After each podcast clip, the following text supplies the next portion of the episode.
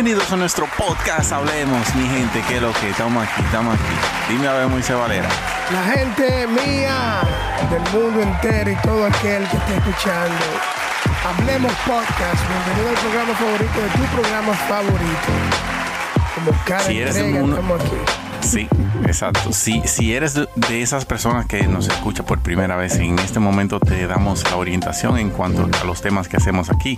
Los temas que tratamos son normalmente los temas que no suelen tratarse dentro de la iglesia, porque es. suenan un poco difícil de trabajar, un poco difícil de procesar por algunos. Pero aquí estamos teniendo conversaciones amenas, eh, conversaciones entre amigos, entre familia. Y el propósito nuestro de este podcast es llevar eh, claridad a la juventud, a las personas que tienen duda en cuanto a cierto tema. Y Moisés, oye lo que tengo para hoy. Ajá. Recuerdo que en mis, días, en mis primeros años de cristiano, cuando alguien se, se refería hacia, hacia mí con esta expresión, ¿y tú eres cristiano? Ay, Casi, clara, casi claramente, automáticamente le decía, pero no bobo. En otro significado podríamos decir tonto, estúpido, idiota, imbécil, memo, boludo, peludo. Y ahí se fue como un dembow, Valera. claro, eso, eso, eso- eso suena como, como, como la canción de muchas personas. Créeme Sí, que sí. usted- tú no eres el único. Muchas muchas jóvenes que son que están así, poco testimonio, poca esencia, queriéndose parecer mucho más a los del mundo que, que a la luz que tienen que representar. Pero, pero que- ¿cómo te fue a ti en esa experiencia con cuando tú Pero- no, no, pero- no hacías como esa distinción entre lo que era el cristiano y no cristiano? Pero oye, oye lo, lo- lo difícil eh, es que con esto no quiero dejar dicho de que los cristianos sean cobardes de ninguna manera, pero No, claro esta no. es una simplemente una expresión demostrando en realidad de quién era en aquel tiempo. Claro. porque pasaba lo siguiente. Si alguien se me presentaba, si se me presentaba la oportunidad de enamorar a una chica, no vacilaba ningún tiempo. ¿Cómo? Si, al- si alguien buscaba problemas, lo enfrentaba claramente. Si tenía una, una oportunidad de ofender a alguien en su cara y decirle palabras descompuestas, ¡boom! Se la soltaba inmediatamente. Y oye lo lindo, si había un party, que lo que es? vamos a darle a la amiguita. Y si tenemos que quemarla, también la quemábamos. Pues no hay Ay, ningún Dios problema, mío. solo una noche. Ay, Y- señor. Aún no había comprendido, en ese tiempo aún no había comprendido el verdadero significado de ser cristiano. Claro. Palabra de tanto peso y que muchos portan, pero la desconocen, Valera. Exacto. No, eso, es, de- un, sí. es un problema. Sí, eso. No, no, no, un problema, porque que eso lamentablemente es una realidad y, y los jóvenes que andan viviendo esa, esa doble vida y son cristianos. Tú le puedes decir cristiano a esos jóvenes. Bueno, manín, es que yo no, yo no fui el que morí en la cruz, entonces yo no puedo decir, porque hay muchos que andan diciendo por ahí que tú no eres cristiano, que tú sí, que tú no, que tú sí, que tú no, y que tú sí, que tú no. Eh, decir, ese no es mi trabajo, mi trabajo es el, que el que murió en la cruz fue Jesús, entonces yo ¿Cómo, no cómo puedo tú le llamarías a ese tipo de joven? ¿Cómo tú le llamarías a ese joven? Débil, débil porque aún está ¿Un joven viviendo débil? en su... Claro, porque está viviendo en conforme a la, a la antigua manera de vivir, ¿tú me entiendes? Quiere probar nuevas cosas, Es un carnal. pero no ha comprendido, exacto, no ha, no ha comprendido en realidad quién es en Cristo. Un joven libre de tantas cosas que de verdad que nos atraen. Y con esto no, quiera- no queremos acusarte, sino a- darte un poquito más de claridad para que entiendas el verdadero significado de ser cristiano. Claro. Mira, eh, eh, sí, eh, es algo que es una polémica porque yo creo que todo, todo joven a cualquier punto de su vida, no solamente joven, no nos vamos, no nos vamos a incluir a, solamente a los jóvenes. Exacto, Yo creo que hay alguna gente vieja que tiene un, un expediente que nunca madura. No, mi, mi brother, eh, yo creo que eso es una etapa que le llega a todo creyente, en la cual la- la- hay una falta de, defini- de definición en ellos en cuanto a, a la fe se refiere, ¿me entiendes? Entonces, eh, esto es un, un- un problema que es, que es grave, que es notorio, que está ahí. Y, y todo eso se resuelve, ¿sabes cómo? Con, con un encuentro personal con Cristo. El, que no ha tenido un encuentro personal con Cristo nunca va a poder eh, establecer un antes y un después en la vida, En, la vida de esa persona. Eh, y suena como un poco extraño quizás, pero hay gente que puede decir sí a Jesús y empezar a vivir en el primer amor y tener un encuentro con Jesús.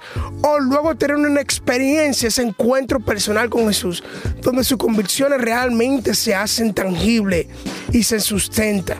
Y realmente es donde tú empiezas a ver eh, esos cambios eh, inmediatos en la vida de la persona. Porque fue algo que, wow. No, sé si tú has escuchado esa frase dentro de la iglesia o, o acerca de jóvenes, wow yo apenas es que yo estoy como viviendo realmente lo que es el Evangelio. Y sí, sí. Porque esa falta de identidad aún no sé, no sé, esa falta de identidad aún los persigue, puesto quizás ese joven aceptó a Cristo porque quizás le dijeron que lo aceptara o, o que sea dentro de la iglesia. Moisés, pero tú sabes que también pasa lo siguiente, que hay veces que uno acepta a Jesús como Señor, es porque alguien te está predicando que el infierno, que el anticristo, que el sello, el, sello de la bestia, y tú dices, espérate, te y que, Cristo viene ahora, y que Cristo viene ahora y tú no sabes el día de, de tu muerte, y que tu muerte, y tú dices, pero yo digo, espérate, espérate, déjame, déjame entregarme, déjame entregarme, pero tú, tu convicción no está siendo basada en que te has arrepentido de tu pecado, sino estás huyendo al pasado, al pasado no, sino más bien a ese problema que se va a presentar con relación al anticristo y todo, todo lo que va a pasar en el futuro. No, sí, sí, hay mucha gente que, que, que, que aceptan a Jesús por temor, principalmente el joven, o hay adultos también que aceptan a Jesús por temor, porque eh, quizás el mensaje del Evangelio que le predicaron fue basado en, los acontecimientos que van a pasar luego que la iglesia no esté. Y ese temor lo hace que aceptar a Cristo. Pero eh, eh, ese, ese real ese verdadero nacimiento interno, que era donde yo quería llegar, ese verdadero nacimiento interno aún no tiene, no toma, no, no toma efecto porque la intención y la motivación por la cual aceptaron a Cristo no fue por un no, no fue, fue, por para que lo libre del, mal que va a venir, en vez de una dedicación de tu vida en devoción a Jesús. Exacto. ¿Me entiendes? Entonces, cuando tú estás allá afuera, eh, tú sabes, bueno, yo estoy aquí eh, porque yo no quiero que me que me azoten los demonios que van a salir del Éufrates. Pero quiero también disfrutar de mi, quiero también disfrutar de mi vida y de mi juventud. que eh, soy joven, que, soy, joven. y quieren, o sea, eh, es la vergüenza, o sea, mira, yo fui uno de esos, jóvenes. Y, y, toma, y tomamos a veces ese versículo bíblico que dice, a libertad no ha llamado Cristo. No, varón, o sea, libertad, ¿qué? Eso, eso no es libertad. Eso no es libertad. Hay mucha tristeza, hay mucha tristeza. Eh, no, no es libre créeme que, que no hay ningún sentimiento, no hay, no hay peor sentimiento el cual tú estar en medio de unas personas y esas personas saber de que tú no eres igual que ellos, de que en ti hay algo diferente, pero tú estás haciendo un esfuerzo más grande que ellos para encajar en el mundo en que ellos están. Ahí sí, ahí sí. ¿Me entiendes? Entonces, eh, tú, tú, tú, el impío, señores, el impío es impío y ya, es impío, es inconverso, no conoce a Cristo y ya es malo. El cristiano, el joven que ha crecido en la iglesia, tiene que hacer un esfuerzo para encajar ahí. Y el que es inconverso se sabe y lo delata. O sea, recuerdan, a, recuerdan a Pedro. Pedro, hey, hey, pero mira, tú te pareces a ellos. ¿Cómo que parece a ellos? ¿Tú cómo que hablas como ellos? Tú hablas como ellos, o sea. Eh, no, importa. Por, eso que, por eso que nos hacemos malos o nos hacíamos malos. por esa razón, por, por, el, el, ese, ese, ese brusco movimiento de encajar en esa huerta. Porque nuestras buenas acciones internas eh, nos delataban. Y créeme, cuando tú llegabas a tu casa, cuando yo llegaba a mi casa, luego de esas, de esas experiencias, de esos pares, de esas reuniones en, la escuela, esas reuniones de, de, aquí y allá, ah, tú te sentías mal. Claro. No, no había paz, porque tú sabes que tú estabas mal. Y tú decías, tú levantabas tu mano y tú dices, la hice mal. La mala mía, mala sí, mía. bro. O sea, Eric, ¿cómo, cómo tú te sentías? Eh, yo quiero que tú me cuentes de eso, de que cuando la gente te hacía esa pregunta, ¿cristiano de qué? ¿Cómo te sentías tú cuando tú sabías que tú tenías que dar testimonio, pero la atracción de allá afuera era mucho más grande? Manín, manín. Y después tú tenías te que ir al culto. Después- No, espérate, espérate. Te voy a decir, te voy a decir la, la clara, la neta, Ajá. la pura, como decimos mucho. Eh, recuerdo una vez que estaba en la escuela y, y en ese tiempo tenía un noviazgo con una chica no cristiana. Ajá.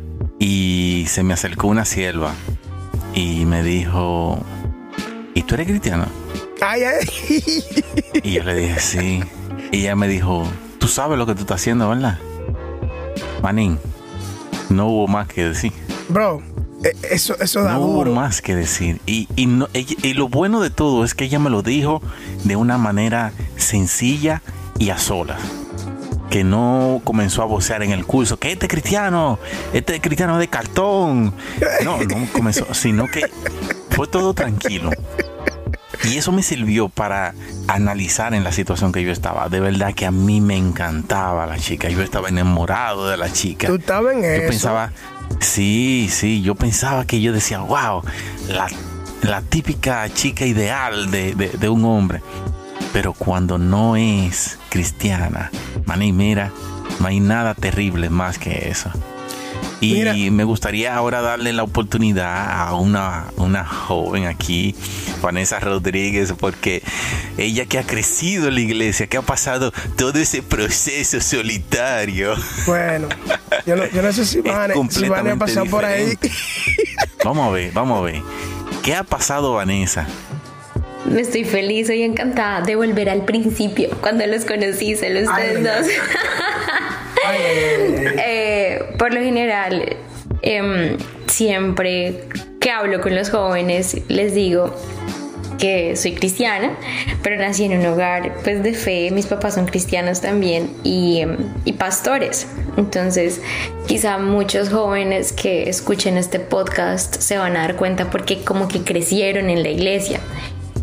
Y yo viví todo el tiempo esa dualidad en mi mente porque yo no me sentía cristiana. Yo no, o sea, yo no tengo idea de cuántos domingos yo acepté a Cristo. O sea, yo acepté a Cristo todos los domingos que pude, porque, o sea, parce, donde, donde dos, somos dos. A Vanessa no le, cabe, no le cabía Cristo en el corazón ya. donde Cristo venga, yo no me voy a quedar, me cojo de un pie el pastor, pero yo no me quedo, o sea, entonces entiendo lo que es sentir como ese temor y más en Claro. esa adolescencia peligrosa en la que uno está tan confundido y en el que tiene una bioquímica cerebral tan fuerte en la que estás descubriendo prácticamente tu cuerpo, ¿verdad? Entonces, Sí, eh, sí. no, no, no tenemos como esa instrucción bíblica respecto a lo que es realmente eh, el ser cristiano. Y recuerdo que hubo un, un momento en mi vida muy trascendental que fue cuando tuve 14 años que genuinamente empecé a estudiar la Biblia. Y bueno, no sé por qué va a contar esto, pero lo va a contar y de pronto le va a servir a alguien. Yo desde niña sabía que yo quería servir a Dios. Entonces cada vez que hacían un llamado al altar, yo sé que no es altar, pero bueno, a la plataforma, yo salía corriendo y yo, yo quiero servir a Dios, pero genuino, o sea, y de hecho cada vez que yo puedo y oro digo eso como que a mí realmente me, me conecta esa oración de, de consagración a Dios. Pero mm, eso lo, eso lo que hizo en mi corazón fue eh, estar como todo el tiempo con esa hambre y con esa sed de Dios. Y al salir de ese lugar en el que yo estaba, en el que yo había crecido, porque estaba yendo a la iglesia, todo mi círculo social era de la iglesia, iba a un colegio que era de cristianos, porque no hay colegios cristianos, papás, ni tiendas cristianas, ni música cristiana, ni no, no, no. Los cristianos somos los nacidos de nuevo. mija. No te metas ahí para que no te descalifiquen. Yo sé. Y yo no había leído lo que dice Romanos 8:16, que el Espíritu da testimonio a nuestro espíritu de que somos nacidos de nuevo. Entonces yo no sabía que mi nuevo nacimiento se producía en el Espíritu. Entonces cuando la gente te critica por ser cristiano, es porque piensan que tu cristiano es igual, que cristiano significa igual a perfecto. Pero la palabra de Dios nos dice que el cristiano es el que está siendo perfeccionado, como dice Filipenses 1.6. Él empezó la buena obra y la va a perfeccionar en nuestra vida. Entonces, yo creo que eh, a veces nosotros eh, estamos cargando con imposiciones muy fuertes. Me encanta lo que el apóstol Pedro le dice a los judíos allí en el libro de Hechos, que les dice ustedes porque quieren imponerle cargas a la gente que ni nosotros ni nuestros padres han podido cargar. Claro. Dios mío. Escucha ciencia. Entonces ahí es Escucha ciencia. Eso es ciencia en profundidad, porque a nosotros no nos explican que cuando nacemos de nuevo, lo que nace de nuevo es nuestro espíritu, pero que nuestra carne y nuestra alma siempre van a estar en combate. ¿Tú estás escuchando, líder? Escucha, líder. Entonces yo, por ejemplo, me sentía pecadora, ya que Eric estaba hablando acerca de la novia no cristiana. Yo me sentía súper pecadora y yo creo que esto va a ser súper liberador para muchas señoritas cuando a mí me gustaba un muchacho yo me sentía supremamente pecadora. Ahora, yo crecí en un colegio cristiano, de gente cristiana, entre comillas, abro y cierro comillas, en el que hablar con un hombre a solas era pecado, en el que no podíamos saludar a los hombres de la mano ni de beso en la mejilla. O sea, yo crecí bajo un régimen de religiosidad. Digo régimen porque literalmente era un régimen. Por si acaso era un monasterio eso. No, no, no, no, no, Casi voy para allá, mijo. Pero, pero yo sí quiero decirles que yo me sentía tan mal, o sea, y uno que está tan pequeñito emocionalmente, psicológicamente y físicamente, y que nadie con amor y con paciencia te explique, o sea, eso no te va a quitar la salvación que te guste un muchacho, así, por más de que uno tenga toda esa experiencia bioquímica en su cuerpo, o sea, eso no te hace menos, menos, menos cristiano. Y hay una cosa allí es que a uno no le explican, qué pena todo lo que me estoy extendiendo, pero yo creo que acá, acá vamos a traer como libertad, la palabra de Dios trae libertad, Juan 8:31. Pero nosotros eh, a veces no entendemos por qué, y me encanta lo que dice el apóstol Pablo en Romanos capítulo 7, dice, porque yo tengo una ley que está en mi mente, y esa ley, esa ley me ha hecho renovarme, o sea, ya tenía el entrenamiento renovado, y esa ley se deleita según Dios. Pero en mis miembros se encuentra una ley que se combate contra ellos. Y en conversaciones pasadas habíamos estado hablando de esto, y es que para la carne el pecado es placentero. Por eso es que a veces muchos cristianos dicen, pero ¿por qué si yo amo a Dios? ¿Pero por qué si yo amo su palabra? ¿Por qué me gusta pecar? bueno, nosotros no practicamos el pecado porque somos nacidos del Espíritu, pero es que la palabra de Dios nos habla de tres hombres, del hombre natural, del hombre espiritual y del hombre carnal. Escucha, ciencia. Yo he entendido este último tiempo de mi vida, gente, que un cristiano carnal es peor que un incrédulo. Claro. ¡Wow! Dios mío. Moisés. Qué pena. Moisés, antes de que te caigas. Y la única manera en la que tú puedes someterte al gobierno del Espíritu, y si ustedes viven por el Espíritu, anden por el Espíritu, es matar a nuestra carne de hambre. Es que no hay otra manera. Y yo creo que ahí es donde la gente como que toma ese gancho, como, ¿por qué si tú eres cristiano estás haciendo estas cosas? O sea, lo que tú haces. Pero sabemos como hijos de Dios que nuestra identidad es en lo que somos, no en lo que hacemos, porque lo que hacemos es un reflejo de lo que somos. Nosotros no somos lo que hacemos, nosotros hacemos lo que somos, porque eso es lo que realmente es la identidad que hay en nosotros. Entonces, yo creo que esto le trae mucha libertad a muchas personas que de pronto se han sentido juzgadas, criticadas, eh, y que puedan decir, vea un momento, yo también. O sea, precisamente soy cristiano por eso, porque soy tan miserable en mi carne, soy tan imperfecto Estoy tan podrido dentro de mí que necesito un Salvador todos los días de vida. Amén, amén. Mira, mira, yo sé que la bacanería del espíritu, el hombre carnal, todas esas cosas de bien. Al entender es un tigre, es un muchacho de 13 y 14 años, que su renovación es del espíritu. No cogen esa, mi bro. Ellos no entienden eso no entienden eso. Ellos lo que quieren es, ellos lo que quieren es parecerse allá afuera. Ellos lo que quieren es disfrutarse. Exacto. a, ninguno de los que estamos aquí, ninguno, mira, nosotros entendemos eso ahora. Ahora. Exacto. A un chamaco de 13, 14, 15, 16, 17. Por más que tú le metas, que no, que, tú tienes que renovarte en el espíritu, no lo entiende. Entonces, ¿cómo tú le puedes explicar a este, a este muchacho eso, que cuáles son las características de un hombre cristiano. Porque no le venga con flow que, que espíritu, que tú cosas. No, no, ellos no entienden eso. Ellos quieren disfrutar porque el de allá afuera está disfrutando. Exacto. ¿Será, ¿Será algo con el sistema diabólico religioso que tienen los líderes del día de hoy? Que no le explican eso a ellos realmente porque el sistema religioso de este tiempo, de dentro de las iglesias, gubernamentales dentro de las iglesias, tienen prácticamente lo que es diversión dentro de las iglesias como cristianos, lo que es diversión, lo que es entretenimiento, algo como diabólico. ¿Cómo tú le haces entender a un joven de 13 años este asunto de lo del espíritu? ¿Y, y cómo tú le explicas cuáles son las características de un hombre cristiano? Yo creo que... Mira, bueno, yo creo que Eric, Eric, Eric, dígalo usted primero. Usted de hombre a hombre, de hombre a hombre. Hablen, hablen claro y déjense, de vuelta, que, esto aquí hablemos. Suelten esa cosa en banda y hablen por experiencia. Aquí la gente lo que quiere es escuchar eso. Exacto, exacto. Lo vamos a dividir y sé que Vanessa también tiene buenos puntos para tratar. Y lo primero de todo es que la característica de un hombre cristiano es una persona que pertenece y sirve a Dios. Mira, el saber que tú le perteneces, de que tú eres hijo de Dios, propiedad de Dios, te va, ese es uno de los primeros puntos que te va a hacer apartarte del mal, apartarte de esos deseos que te atraen. Y servir es una muestra de que en realidad estamos agradando al Señor, porque al momento de cuando servimos, no estoy diciendo, ojo, no estoy diciendo servir en la iglesia, estoy diciendo servir a Dios. Es decir, tanto fuera de la iglesia como dentro. ¿ah? Algo que muchas veces que uno se, uno se enfoca, ah, no, que tengo que servir, que hoy me toca eh, como mujer, hoy me toca cantar, hoy me toca, eh, me toca tocar algún instrumento. No, no, no.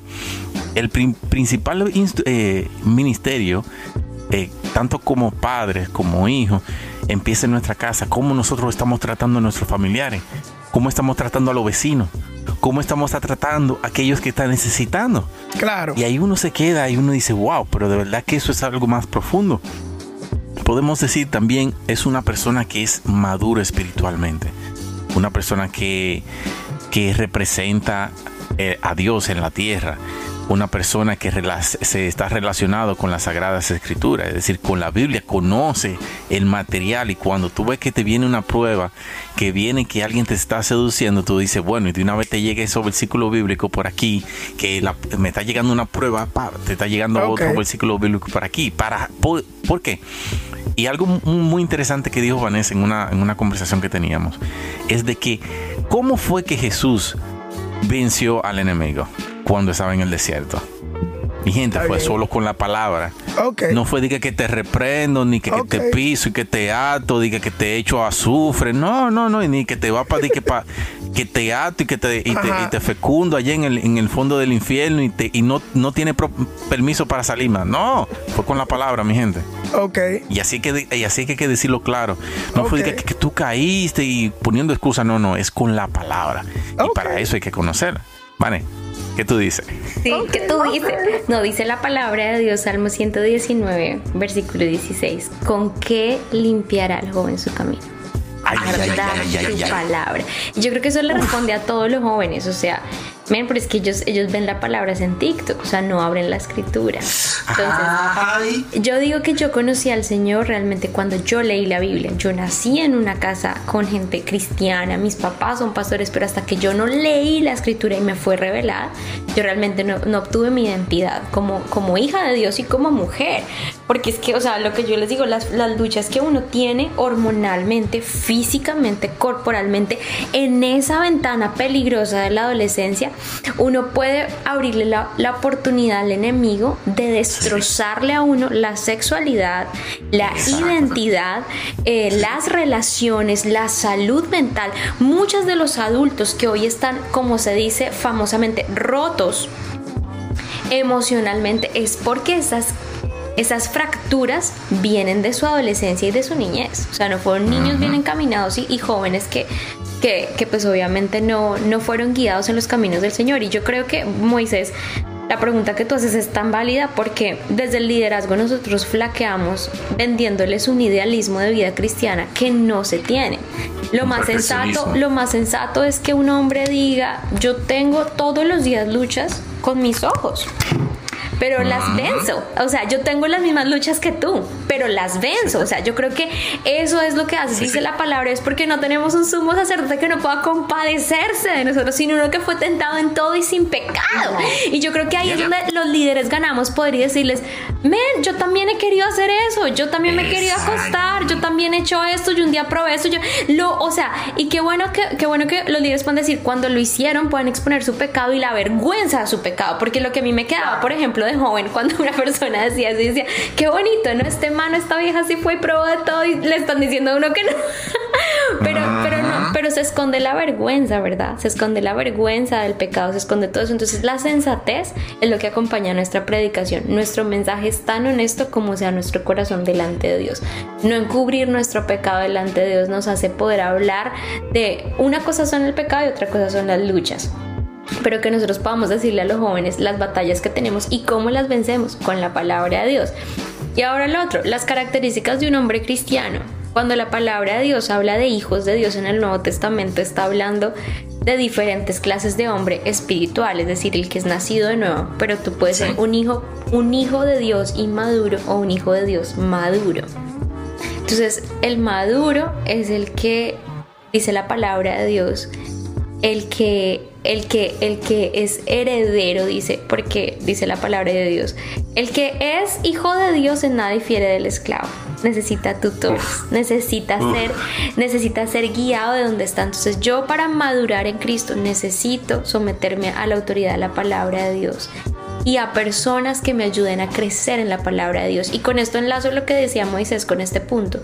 Solamente tú puedes crecer y solamente tú puedes vencer las batallas si tú estás rodeado de personas que hacen crecer tu fe, que te llevan a donde Un pastor y un liderazgo saludable en la iglesia local hace que los jóvenes tengan vidas no perfectas, pero sí que están dispuestas a ser perfeccionadas, que dice, oh, falla en esto, pero ok, estoy intentando, eh, estoy arrepintiéndome, estoy trabajando en eso, ¿verdad? Tantas luchas con la pornografía, en la sexualidad, o sea, hablaba con los muchachos esta semana y les decía, yo veo muchachitas todos los días en el ministerio y en mi trabajo, y les puedo decir que más del 90% que están embarazadas son muchachas que viven con sus novios, van a la iglesia, y están en pecados sexuales. Entonces son cosas, son realidades, o sea, no son, no son especulaciones, son realidades. Entonces el, el, la característica del hombre cristiano es que uno es nacido de nuevo, nacido del Espíritu. Dos, es que, es que procura madurar. Yo no me voy a quedar toda la vida como un bebé de 40 años con pañales. Hay el hermano que siempre se sienta en la misma silla, que siempre llega con la misma cara, que tiene la misma oración de hace 75 años, pero la persona no cambió, nunca renovó su entendimiento, nunca más maduró. Entonces, para mí, el cristiano, según la palabra de Dios, que madura es ese huidos, que dice el, Nuevo Testamento, ese que dejó de ser un niño y empezó a crecer y a madurar en Cristo, que entendió su identidad y creció. Entonces, ese es un hombre cristiano, ese ese es un cristiano verdadero que carga la vida de Cristo y la muerte, ¿no? La muerte de Cristo. Moisés Valera, dime tú ahora, porque hemos hablado del hombre cristiano, no, las características de un hombre cristiano. Dime ahora para que posiblemente algunos se van a identificar y decir, ay, espérate, ¿cómo es posible? Yo soy uno de esos. ¿Cuáles son las características de un hombre no cristiano? Bueno, de un hombre no cristiano es el que no se parece a Cristo. no se parece a Cristo, hace todo lo opuesto a lo que es a lo que es Cristo. Y eh, ojo, estamos hablando diciendo hombre, no es eh, de una forma machista, estamos incluyendo tanto, vamos a decirlo así, para que, para que aquellos que se sienten posiblemente ofendidos por el término, hombre y mujer. Hombre y mujer. ¿Cuál es la característica de un hombre o una, mujer, no cristiana? No, que no se parecen a Cristo, hacen todo lo, todo lo opuesto a, a Cristo, dan fruto, en vez de dar fruto del Espíritu, eh, enseñan los frutos dan de espina. Dan espina. En vez de dar frutos, dan espina. Sí, en vez de frutos dan espina. Ah, eh, hacen los viven conforme a los deseos de la carne, viven conforme a los deseos de este mundo. Eh, pero mire, yo quiero añadir algo, y esto ya para yo concluir con mi participación. Atención país, como dice una persona de allá en Dominicana. Atención el mundo del podcast. Podcast Universe. Atención. Todo que adulto, el que adulto de 25, 23 años en adelante, llévese del consejo de Eri y Vanessa. Atención, atención pastores de jóvenes, de adolescentes. El día que usted no deje a sus jóvenes ser jóvenes, lo va a perder. Cuando usted nada más quiere tratarlos como personas maduros como ya usted es, lo va a perder. ¿Por qué?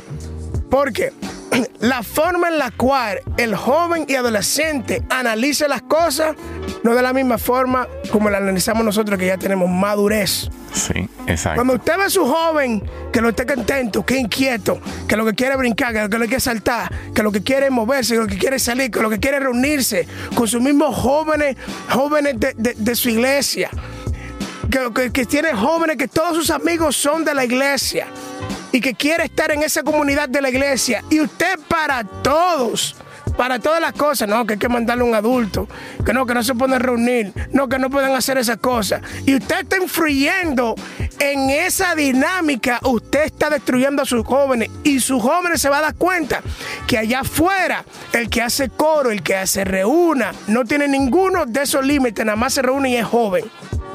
Si usted puede agregar, si usted puede agregar eso y dejar que ellos sean jóvenes mezclarse en medio de ellos y dejarlos que vivan su juventud y aprovechar esa comunidad dentro de la iglesia y atraerlos con lo que es oración y lectura de la Biblia, usted se va a ganar a sus jóvenes.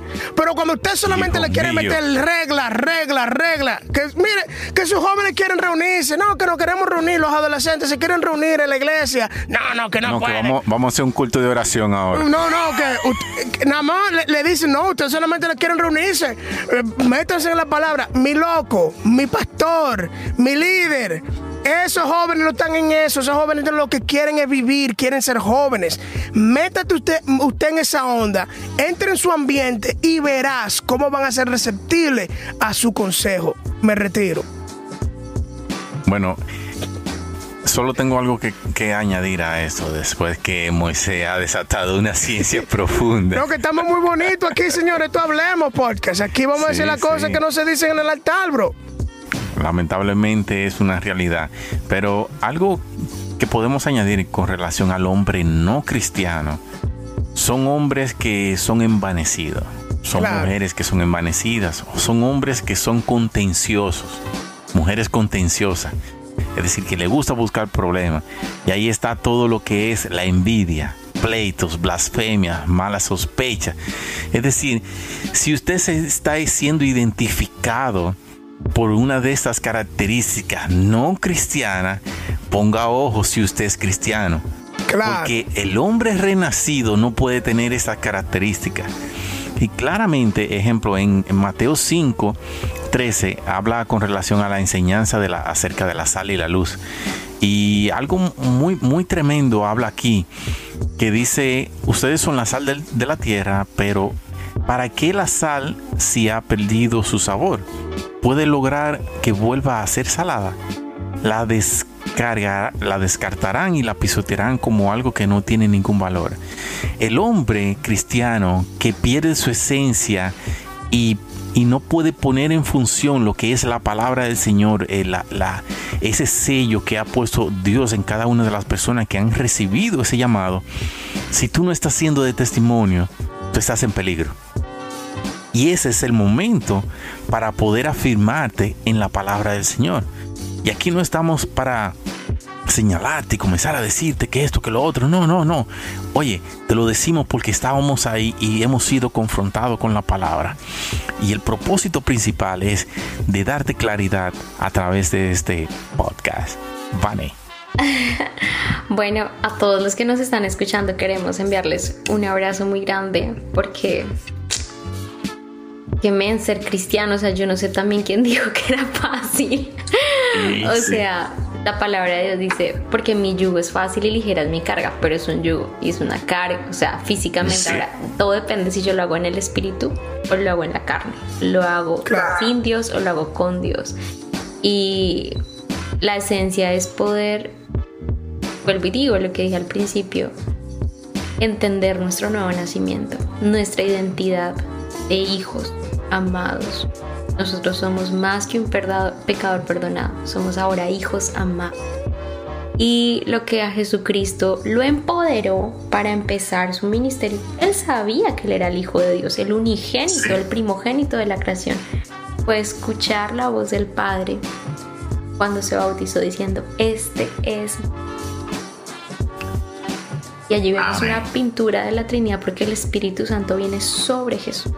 Y cuando nosotros nacemos de nuevo, el Padre nos está diciendo que somos tan hijos como Jesús. El asunto es que nosotros nos hemos encargado de volver el cristianismo obras. Y claro, si tú tienes fe, muéstrame tus obras. Pero la esencia del cristianismo no son las obras, es la naturaleza. El hombre no es pecado, no es pecador porque peca.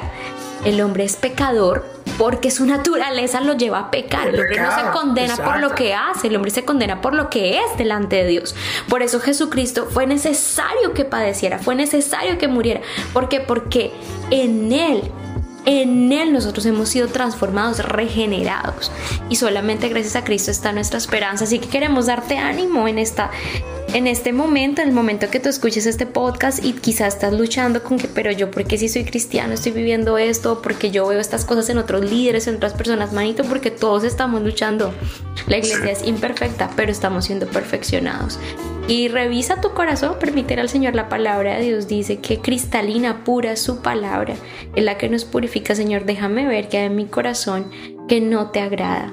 Muéstrame esos pecados que aún yo mismo desconozco de mí. Muéstrame que a la carne estaba hablando eso con Moisés hace poco y le decía, mira qué preciosa es la adoración a, nuestro Padre Celestial, porque Jesús se sentó con la samaritana y le dijo, vente para aquí.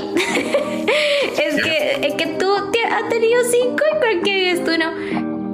Encontrarnos con el agua de vida es permitir que el agua misma que es Cristo nos hable y nos diga que hay en nuestro corazón. Y ahí es cuando hay adoración a Dios. Entonces, queremos enviarte un abrazo muy grande y decirte que aquí están otros cristianos que están siendo perfeccionados y que no le permitas al enemigo sabotearte porque el enemigo lo que dijo fue eso con Jesucristo. Lo que primero le dijo fue, si eres el Hijo de Dios, y lo acababa de ser bautizado, si eres el Hijo de Dios, sí, entonces el enemigo siempre va a venir a atacar, no las obras que tú haces, la identidad. Dile a estas piedras, o sea, conforme a lo que tú eres, entonces es lo que tú haces. Dile a estas piedras que se conviertan en pan. Y Jesús le respondió, Escrito está, no solo de pan vivirá el hombre, sino de toda palabra. ¿Que sale de dónde? De la boca de Dios, porque él acababa de escuchar a su, a su padre hablar. este es mi padre. Entonces, te dejo con eso. Escucha la voz del Padre. Cada vez que tú abres la palabra de Dios, estás escuchando las palabras de Dios. Su espíritu está haciendo vivas esas palabras. Te queremos mucho. Soy Vanessa Rodríguez, Eric Linares, Moisés Valera y somos Hablemos Podcast. Hasta la próxima. Bye, bye.